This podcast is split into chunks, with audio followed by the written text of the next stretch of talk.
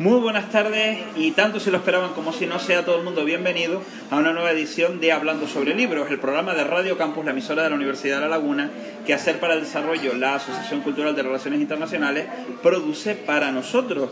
En esta novena edición estamos una vez más en el Craft Coffee Gastrobar de La Laguna y tenemos con nosotros a Daniel Bernal Suárez que hablará sobre su obra Manual de Crucifixiones con dos C y no con X como la pusimos en el cartel editada en fechas muy recientes por Ediciones Idea. Daniel, muy buenas tardes y muchas gracias por concedernos estos minutos de tu tiempo. Buenas tardes y gracias por, eh, por haberme invitado, porque la verdad es un placer y bueno, esperemos una charla fructífera esta tarde. Daniel Bernal Suárez es escritor, crítico literario y gestor cultural. Ha recibido, entre otros, los premios de poesía Ciudad de Tacoronte en 2008, Luis Feria en el año 2011 y Pedro García Cabrera en el año 2013. Ha publicado los poemarios Escolio con fuselaje estival, Corporeidad, Odiana y El tiempo de los lémures, y el volumen de microrelatos Manual de Crucifixiones, que es el que nos trae hoy aquí. Además, centrándonos en esta obra, tiene como ilustrador de portada a Diego Mile Notario y aparte de esto que hay aquí, ¿qué más querrías añadir de esta breve descripción? Bueno, la verdad que es una descripción bastante completa, digamos, de lo que es mi actividad literaria. Y la otra parte, digamos, que complementa la vertiente creativa sería mi, mi faceta como crítico, ¿no? que normalmente suele salir textos críticos en revistas especializadas y en, y en suplementos literarios. ¿Cómo se complementa la labor de crítica con la, valor, la labor de escritura? Porque siempre, digamos, han surgido tópicos sobre el particular. Hasta hay un sketch de Luther que decía, dice, se dice cómo era que todos los eh, críticos son escritores frustrados y el personaje decía, dice, yo soy crítico frustrado. sí, a veces existe esa imagen, ¿no? Un poco del crítico como, como escritor frustrado. En mi caso yo, por ejemplo, intento conjugar las, las dos vertientes porque yo creo que en todo escritor existe un crítico en potencia. Es decir, hay una primera fase de la escritura en la que uno crea, en la que uno idea, tanto puede ser un poema como un relato, como una novela, pero luego también hay una parte crítica dentro del escritor que luego va a trabajar eso, lo va a pulir, va a quitar elementos, va a añadir, y entonces está continuamente valorando la propia obra.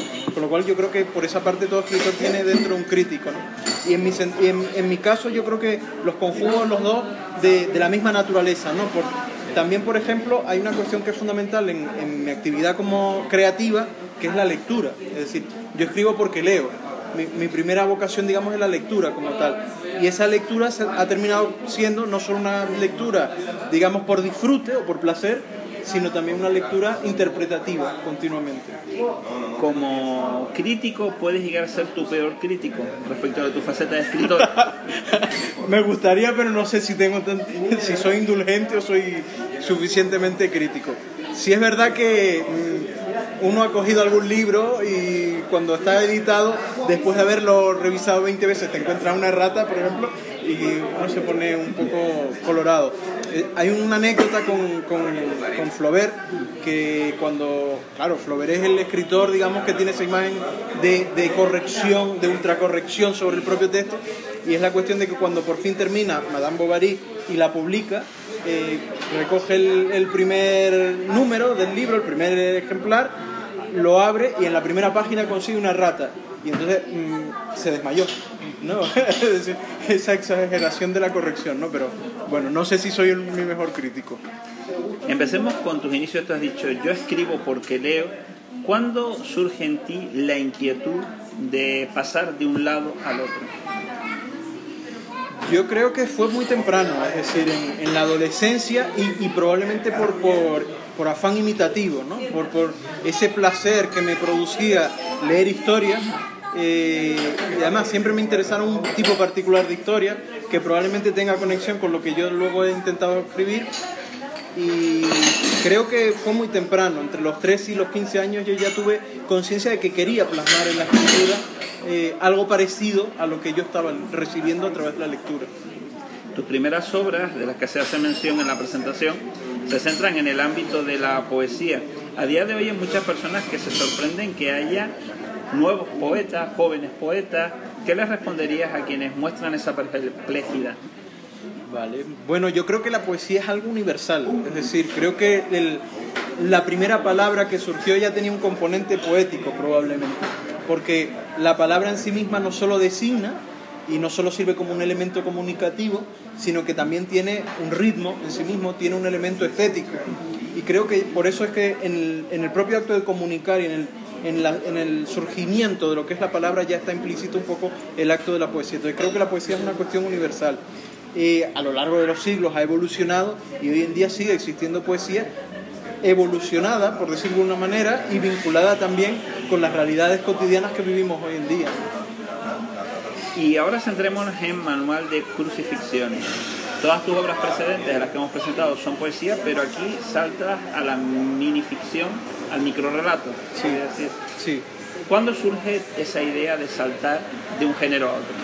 Bien, yo, yo creo que el microrelato probablemente sea dentro de la narrativa lo más próximo a la poesía, porque por su brevedad exige una serie de condiciones, ¿no? La concentración, eh, la elipsis, la síntesis extrema, la capacidad de asombro, que son, digamos, comunes con lo que es la poesía. Entonces, por eso creo que la micro, el microrelato y la microficción en general es una puerta de acceso para un, alguien que ha intentado ser o que ha procurado ser un poeta, entrar en, la, en la, ficción. ¿no? Y por eso creo que, que, ha sido la primera forma en la que se ha manifestado esa, esa característica. Bien es cierto que yo antes de publicar este libro había escrito ya relatos cortos y relatos más o menos largos, pero la naturaleza del microrelato es diferente, porque la misma condición de la hiperbrevedad exige esa concentración, esa condensación que quizás no está tanto en ficciones de un poco mayor aliento, de mayor aliento. ¿Crees que la microficción, el microrelato, vive en una época de esplendor en este mundo donde accedemos a la información, pero vía redes sociales es la información de titulares, la información del trino de Twitter? Sí, con el microlato pasa un poco algo parecido a lo que dije antes de la poesía. El microlato existe realmente desde hace mucho tiempo y siempre ha existido relatos o ficciones breves muy cortas, ¿no? Desde fábulas, bestiarios y demás. Pero la conciencia de que forma un género nuevo es muy reciente, ¿no? Desde los 80 para acá.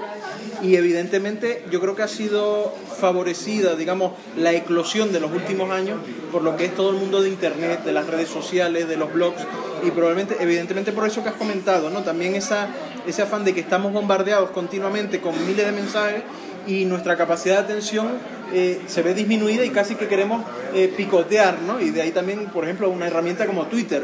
Es decir, eh, la eclosión de Twitter tiene que ver con eso, ¿no?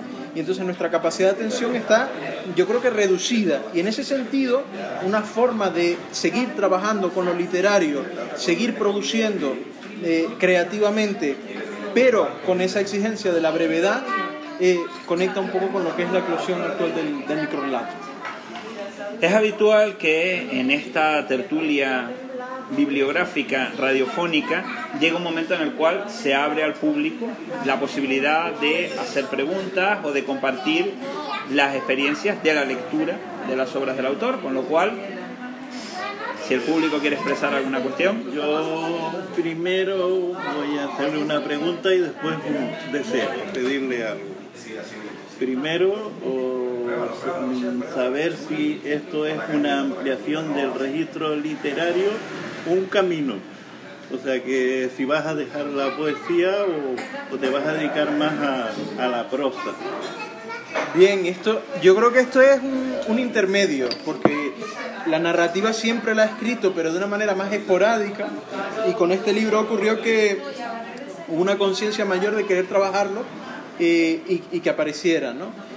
Pero sigo escribiendo poesía y sigue existiendo, digamos, una serie de libros allí en el cajón guardado que van a salir porque, digamos que no, es una, no he abandonado una cosa por la otra, sino que... Digamos que no sabes mm, lo que va a ocurrir. O sea, sí, en Probablemente tan intensa que, te lleva. Y luego, a ver si nos puede leer uno de los de las micro, sí. A ver si sabes cuál es que digo. Pues no sé. Hay un problema, que además lo, lo, he comentado con, algún, con alguna amistad anteriormente, que es que uno tiene tendencia siempre a seguir, a leer los mismos textos, probablemente porque ya desarrolla una, una empatía con el propio texto y un conocimiento. Miedo a la luz. Mis zapatos tienen miedo a la luz. Cada vez que abro el armario y busco en los cajones inferiores, ellos se arremolinan contra las esquinas, persiguiendo los resquicios de oscuridad. Debo introducir el brazo hasta el fondo y escucho entonces sus diminutos gritos y protestas. Cuando alcanzo a coger algún par y lo extraigo, sus cuerpecitos tiemblan. De poco valen mis palabras de consuelo. Los estertores continúan hasta pasadas unas horas. Terminan por agotarse y es en ese momento en que puedo caminar tranquilo, sin las constricciones y mordiscos continuos a mis pies. Ya no sé qué hacer con ellos. Tendré que llamar a un psicólogo. Que preguntes tú. No, eh, vamos a ver, es que es parte, la tertulia es una cuestión de verte, de hecho también se le pide al autor que lea algún fragmento de la obra que se plantea, con lo cual esa petición encaja perfectamente dentro de este ámbito. Centrémonos en Manuel de Crucifixiones. La primera pregunta es respecto de ese juego de palabras que utilizas en el título. Sí, bueno, se ha producido más de, algún- de alguna confusión porque evidentemente crucifixiones todo el mundo lo, lo, digamos, lo conecta directamente con lo que es la, el rito de, de tortura, por llamarlo de alguna manera, o de castigo de la crucifixión, pero en este caso tiene un componente de eh, palabra inventada, de palabra nueva, un neologismo en el que yo retomo esa idea de, de crucificar, pero no crucificar personas, sino crucificar ficciones. Y entonces, por eso lo de ficciones, crucifixiones con 12. Eh, de hecho, el último texto del libro es ese manual de crucifixiones donde, frente a la explosión demográfica de, de ficciones que hay en el mundo, eh, la ficción mayor del reino, eh, digamos que emite un edicto para eh, empezar a crucificar a, a las ficciones porque tienen problemas, que tienen fallos. Entonces, bueno, ese juego un poco humorístico también con, con una situación, ¿no? Eh, hablabas hace un momento que tú ya habías hecho microrelatos en su momento. Aquí hablamos de una selección de microrelatos de nueva creación o son cosas que tú has ido publicando en otras partes y que ahora se recopilan. Bien, yo mm, la verdad es que yo leía microrelatos desde hace muchísimo, desde mi, desde mi adolescencia, pero es verdad que hasta hace unos 10 años aproximadamente yo no, lo- no los escribía, escribía relato corto pero no escribía microrelatos. Y empecé a escribir microrelatos por obra de, de una escritora, Yurena González Herrera, que siempre lo cito porque ella fue la que me empujó un poco a, a- a esa tentativa de la escritura de microrelatos. Y lo que ocurrió es que cuando tenía los 20 o, los 20 o 30 primeros textos, me empecé a dar cuenta que sí tenían un tono general muy parecido, que compartían ese tono. Entonces me di cuenta que a partir de allí podría surgir una idea de un libro. Y trabajé la idea del libro desde el principio. Es decir, produciendo una serie de textos, o escribiendo una serie de textos, mejor dicho, que tenían una serie de vinculaciones y un tono muy parecido. Y pasando ahora al tema de la edición, tú tienes varias obras publicadas en mercado. Esta última es en Ediciones Ideas. ¿Hay alguna que haya sido autoeditada o todas han sido bajo algún sello o casa editorial? No, no he tenido ninguna autoeditada, eh, todas han sido, sobre todo por premios, por ejemplo, las de, los poemarios anteriores, eh, tres tuvieron premio y por eso también tuvieron la cuestión de, de la posibilidad de, de ser editados. Pero creo que en el mundo en el que nos movemos la, la edición ha evolucionado y, y- y sigue evolucionando y probablemente vayamos hacia una especie de circunstancia en la que los escritores publiquen de una manera híbrida, es decir, pueden publicar de manera tradicional parte de su obra, pueden publicar a través de la autoedición parte de otra, incluso puede que existan obras eh, formato papel y otras que solo tengan formato digital, ¿no? Creo que nos estamos moviendo en un entorno híbrido en ese sentido. ¿Tus obras tienen edición digital? Algunas sí, no todas. Y específicamente centrándonos en las que no son premios, en las que han sido, digamos, el resultado, supongo, de una negociación con, con la empresa de publicaciones, ¿cómo ha sido tu experiencia? Yo he tenido quizás la, la, la, la suerte de que no me ha costado mucho, pero actualmente la situación editorial es, complicada a través de la, de la edición tradicional y, y también hay una realidad que es que hoy en día escribe mucha gente con lo cual digamos que hay una especie de, y quisiera entrecomillarlo porque es una palabra feísima, pero hay una especie de competencia, digamos, eh, eh, por acceder a esa edición con lo cual es, difícil. Por eso también creo que el que nos movamos en un entorno híbrido y en el que podamos publicar parte de la obra saliéndonos de ese, de ese digamos, mercado tradicional, facilita el acceder a una serie de lectores, el que te pueda conocer otra editorial y abre una serie de puertas muy interesantes. ¿Crees que el formato físico desaparecerá algún día? No lo sé, yo sé que hace años, hace un poco años, decían que prácticamente el papel estaba destinado a morir y bueno, parece que todavía no. Sí es cierto que, por ejemplo, yo suelo comentar una cuestión y es que el caso de España no es extrapolable o no es universalizable como idea, porque, por ejemplo, en Estados Unidos, desde hace ya unos cuantos años, se vende más libros eh, digital que físico pero porque las condiciones de acceso a ese libro son más fáciles. En España se ha mantenido un, IVA y un precio del libro digital elevado eh, artificialmente para que no pudiera competir con el libro físico. Eh, entonces, bueno, creo que las condiciones han sido un poco diferentes. Yo, por ejemplo, leo indistintamente, leo en papel y aquí mismo tengo mi, mi lector digital porque voy intercambiando una lectura con otra. Y creo que también avanzamos hacia allí, hacia la capacidad de leer en, múltiples formatos. No sé si el papel desaparecerá. También hay una cuestión medioambiental detrás, ¿no? De que, bueno, probablemente así eh, favorezcamos el cuidado del medio ambiente, pero no lo sé. De todas formas, no, resulta, no deja de resultar curioso que siendo el formato más antiguo el libro, esté resistiendo mucho mejor que el disco o la película, como la cinta o el DVD. Sí, sí, es cierto. Probablemente, bueno, no sé realmente cuál sería el, fundamento de eso, ¿no? Pero probablemente porque es eso, ¿no? Es una, una tecnología, digamos, muy antigua y probablemente se haya instalado culturalmente de una manera muy fuerte en, las, en las sociedades en general y, tenga esa capacidad de resistencia. ¿no? Por ejemplo, los discos son mucho más recientes tecnológicamente, los soportes de grabación de sonido, incluso de películas. ¿no? Entonces, es una tecnología que ha evolucionado muy rápido y por lo tanto a lo mejor ha sido fácil esa suplantación de una tecnología por otra. Y en el caso del libro lo mejor es eso, ¿no? que es una tradición centenaria y milenaria. En todo caso, lo que se planteaba ya hace algunos años en foros especializados decía que permanecería el formato físico de gran calidad y que luego, por ejemplo, la edición barata, como la que vemos aquí en el Craft, donde vemos volúmenes de Austral o de Alianza Editorial, dejaría paso a ese formato digital. Sí, de, hecho, ahora que lo comentas, hay una novela de, un escritor eh, cordobés, Vicente Luis Mora, eh, Alba Crom, en la que él habla, por ejemplo, en un futuro próximo, él habla de, ese escenario que tú estás planteando, es decir, eh, toda, todo el formato libro ha sido sustituido por lo electrónico, salvo para determinadas ediciones de lujo o ediciones de libros con imágenes, entonces ha quedado relegado. Probablemente sea un escenario factible. Volvamos ahora a la parte de ceder la palabra al público. ¿Alguna pregunta, cuestión adicional? Si no preguntan ustedes, sigo preguntando yo. ¿Qué le plantearías a aquellas personas que te están escuchando para animarlas a la aventura de la escritura? Bien. Yo creo que la escritura es, es un encuentro en cierta medida con uno mismo y también es una forma de descubrir el mundo. Creo que cuando uno se embarca en la escritura eh, accede a esas dos herramientas al mismo tiempo y lo que les recomendaría es, probablemente por, por eso que como me definí antes, es que antes de ingresar en la escritura intentaran ingresar en lo que es el gozo de la lectura.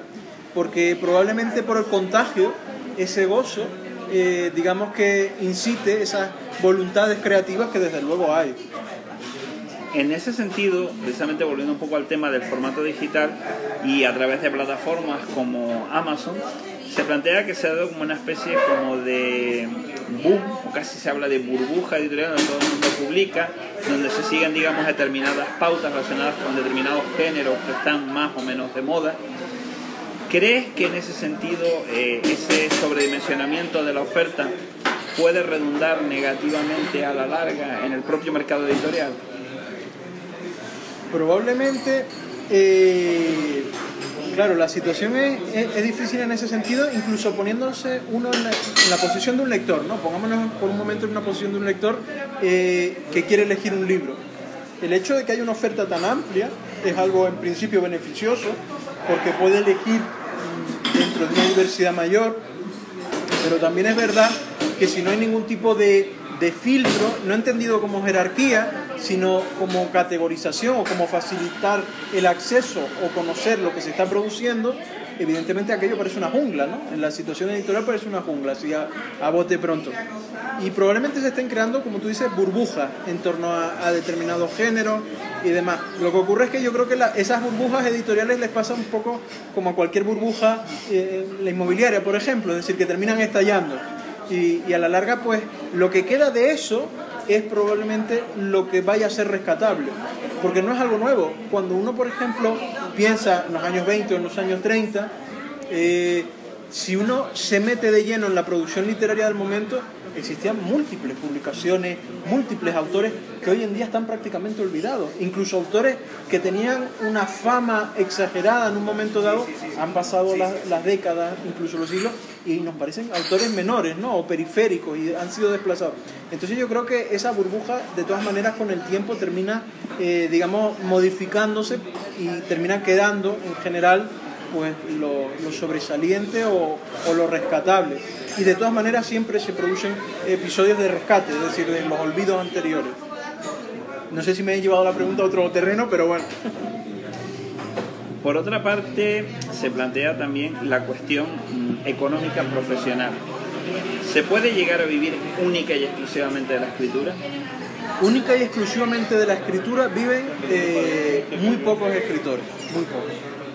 Eh, grandes superventas, bien sea por vía producción de bestseller o bien sea porque eh, después de una intensa carrera literaria llegas a determinada edad y evidentemente tiene una trayectoria. Es por ejemplo, hablamos de una persona como Mario Vargas Llosa, ¿no? Pues, ha accedido a un estatus de privilegio en donde evidentemente puede vender bastante. Sin embargo, lo normal, lo común es que no se viva de la escritura propiamente dicha. Probablemente sí haya quien viva de los alrededores de lo que es la escritura, es decir, de la actividad periodística, cultural, como lector de editoriales, en el propio mundo editorial, editando, es decir, lo que yo llamo los alrededores, ¿no? Y, y la propia escritura y el conocimiento del mundo literario te pueden facilitar el acceso a esas otras vías, incluso, por ejemplo, como profesores de talleres literarios, etc. Pero de la propia escritura viven muy pocos escritores. Hace un momento comentabas el tema de que buena parte de las personas que hace algún tiempo se dedicaban al mundo de la escritura, pues una parte específica, quizá menor, ha sobrevivido y ha perdurado, ha trascendido a su época, y otra ha desaparecido. Pero, ¿qué opinión te merecen aquellos casos en los cuales la trascendencia se convierte en un factor de carácter comercial? Es decir, la persona fallece y en virtud de ese periodo de vigencia de la explotación de los derechos de autoría, pues nos encontramos lo que en el mercado anglosajón se conoce como estate, por ejemplo, el Tolkien Estate, el Margaret Mitchell Estate, que luego empiezan, digamos, a plantear la posibilidad de explotar la idea más allá de lo previsto. La plataforma de Amazon con una serie basada en el mundo Señor de los Anillos, las continuaciones que se han hecho a lo que el viento se llevó. ¿Qué opinión te merecen en ese caso? Bien, yo creo, bueno, aquí la situación es, es, es compleja porque, eh, para empezar, bueno, a mí me viene a la mente el caso de, de Stieg Larsson, ¿no? que escribió una serie de novelas y una vez fallecido, pues se ha encargado la continuación a otro escritor, ¿no? Así por principio no me genera especial simpatía ¿no? la situación porque creo que la creación está vinculada al creador y, y en ese sentido tendría un elemento de, de, pequeña perversión, ¿no? de pervertir un poco lo que era la, la actividad creativa. Y, eh, por ejemplo, el mundo audiovisual, por, por, por, movernos un poco del ámbito literario, que también lo ha terminado afectando, el mundo audiovisual eh, contemporáneo, algo que tuvo éxito en determinado momento, pues se rescata una y otra vez, produciendo secuelas y secuelas hasta el hartazgo. ¿no? Bueno, es una circunstancia un poco compleja. Sin embargo, también creo que hay eh, posibilidad de que hayan rescates que sean interesantes creativamente hablando. Porque yo creo que la literatura siempre está en diálogo con la literatura. la creación siempre está en diálogo con la creación precedente. Entonces, se pueden producir rescates que sean válidos literariamente hablando, sí. Lo que ocurre es que creo que eso es la minoría de los casos, o el menor número de casos de lo que se produce realmente. ¿Y cómo verías tú, en tanto que autor, la posibilidad de que en algún momento del futuro alguien te planteara tomar como punto de partida una de tus obras y desarrollarla mm, de forma autónoma, con tu bendición, pero extramuros de tu creación? No me lo he planteado, así que así pues, a bote pronto no sabría cómo, cómo responderte, pero siempre hay, hay, que tener en cuenta algo. Por ejemplo, el, el, caso más socorrido, el que más se produce en la adaptación de una novela, por ejemplo, a una película. Yo creo que a veces mm, incluso se ganan lectores para determinadas obras a partir de películas, si, si la película engancha o, o tiene éxito, eh, se dan esas circunstancias, incluso... Buenas tardes.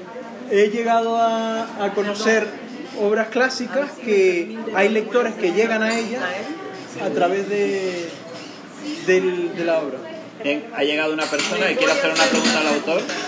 ¿Qué opina usted de la poesía improvisada? De la poesía improvisada. Bueno, es otra fórmula, digamos, otra forma de poesía, como, como hay tantas, y además creo que requiere un esfuerzo, una capacidad, una habilidad y una, una destreza y también una aplicación, una disciplina que, que es muy, muy, muy peculiar. Cuando usted quiera, busque Justo Pérez y se presenta, habla con él y verá que me encanta la poesía, ¿eh? por eso se los digo y me disculpan. ¿eh? Nada, nada que disculpar. Bueno, retomando el hilo de la cuestión, tú ahora acabas de decir que, bueno, eh, a través de las películas o a través de las series de televisión se puede ganar parroquia lectora, por llamarlo de alguna manera. Pero, ¿qué sucede cuando, por ejemplo, una parte, digamos, de la afición fiel critica, por ejemplo, que esa preeminencia audiovisual vaya en desmedro de la cuestión literaria? Y pongo el ejemplo de la eh, serie de libros Canción de Hielo y Fuego, que empezó como una obra minoritaria de fantasía, en un género que se consideraba menor, arrabalero, incluso de segunda fila, y de repente el éxito que llega a través de una serie producida por una plataforma de pago por visión, hace incluso que el escritor, que el novelista, que viene del ámbito de la televisión, deje en un segundo plano la terminación e incluso se llega a apostar por una carrera contra el tiempo, en el sentido de ya tiene una edad cierta, le quedan dos libros, probablemente estemos hablando de un total de 3.000 o 4.000 páginas. ¿Cómo se respondería esa cuestión de sí, ganamos lectores, pero resulta que los que estábamos aquí de toda la vida nos vemos, digamos, eh, desplazados, entre comillas? Claro, es que eso depende un poco de, de, de la concreción, de cómo se concrete el proyecto, ¿no? Porque evidentemente puede producirse lo que yo dije antes, que es esa ganancia de lectores, pero también se puede producir eh, un, un, bodrio absoluto en cuanto a la, a la, película o a la serie y por lo tanto incluso eso termina afectando negativamente a la visión. A mí se me ocurre un, un caso, por ejemplo, en el que la película mejora sustancialmente, yo diría en dos casos, mejora sustan bueno, es que es el mismo director, ahora lo, ahora lo digo. mejora sustancialmente el libro.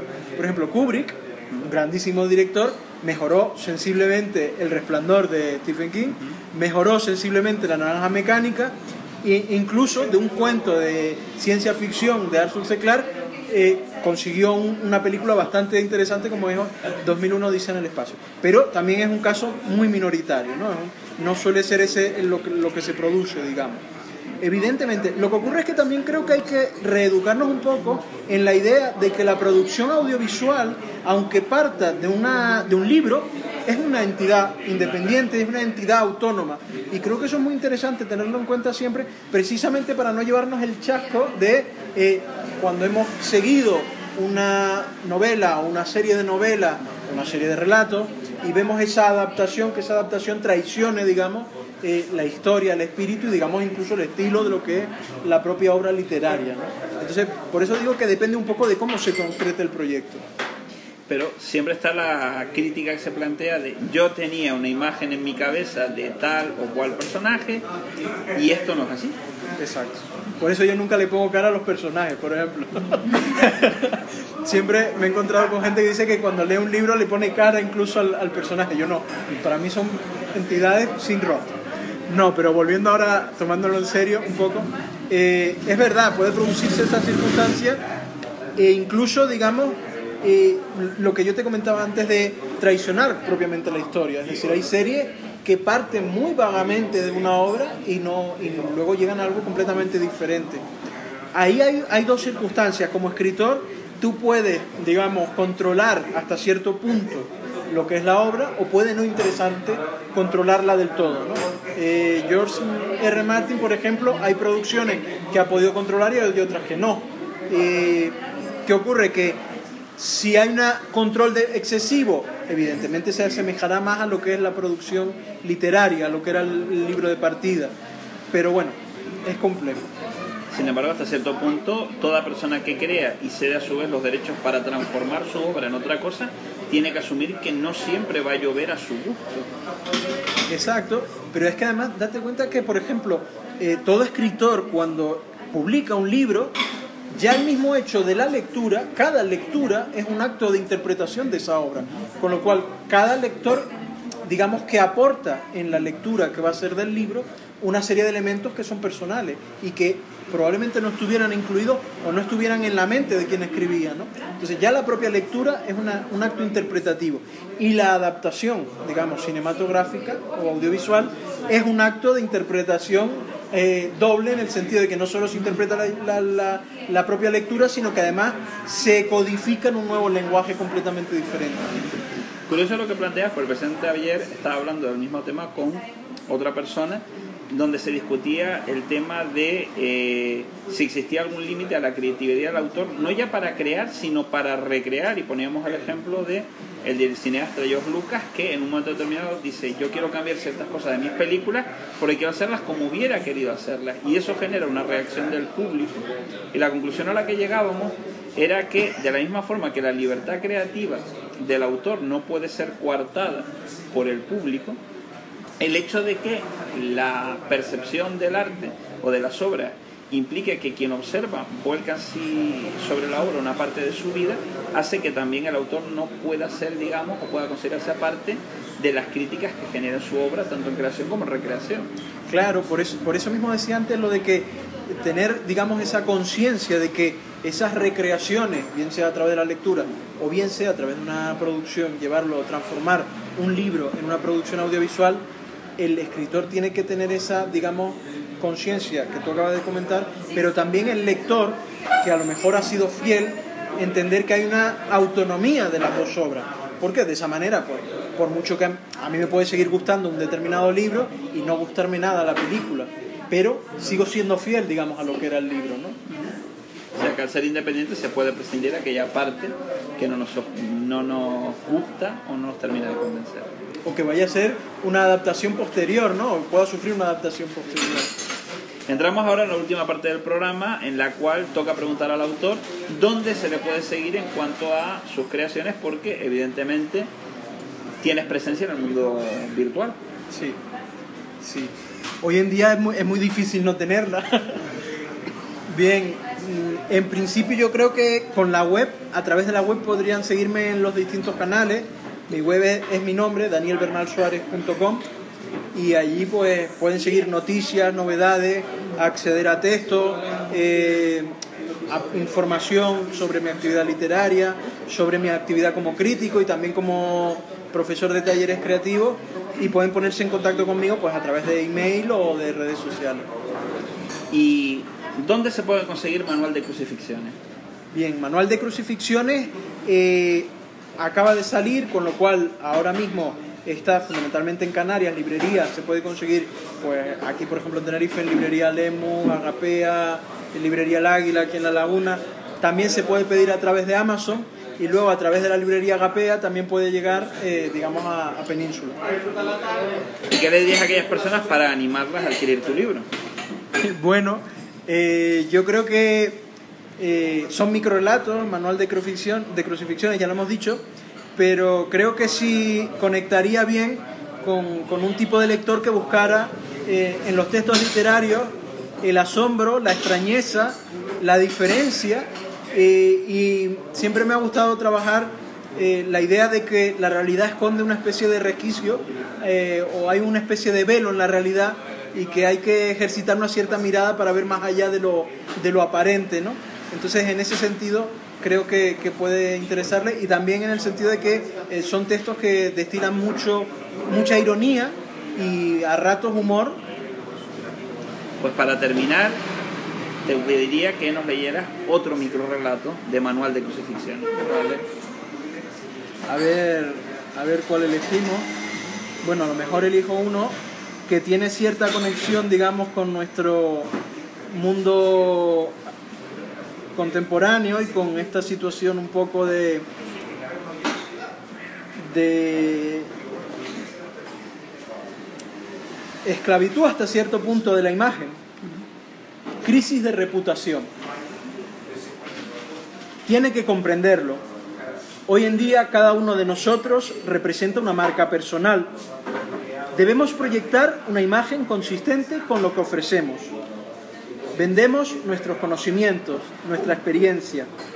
Hay que diferenciarse de la competencia para conquistar el mercado, pero sin originar aspavientos o escándalos. Por eso es tan importante cultivar una buena imagen y no dar lugar a equívocos. Así que, lamentándolo mucho, señor Lázaro, debo rechazar su solicitud para el puesto de trabajo. Tiene que comprenderlo. Buscamos frescura y usted aún arrastra ese olor a muerto. Permítame que le haga una recomendación. Piénselo mucho antes de hacer un nuevo cambio de look entre vivo o muerto. De semejante crisis de reputación, muy pocos se salvan. Pues Daniel Bernal Suárez, muchísimas gracias por concedernos estos minutos de tu tiempo y a riesgo de repetirme, te deseo la mejor de las suertes en la difusión de este manual de crucifixiones y en las sucesivas obras que saque a la luz.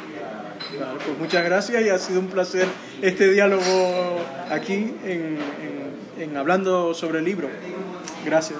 Pues esto efectivamente es Hablando sobre Libros, el programa que Radio Campus realiza en colaboración con Hacer para el Desarrollo y con el Craft Coffee Gastrobar. Pueden seguir la serie de programas en nuestro canal de Evox, que es el canal de Radio Campus, y esta es la novena edición. Hemos hablado con Daniel Bernal Suárez sobre Manual de Crucifixiones en este mes de julio de 2019.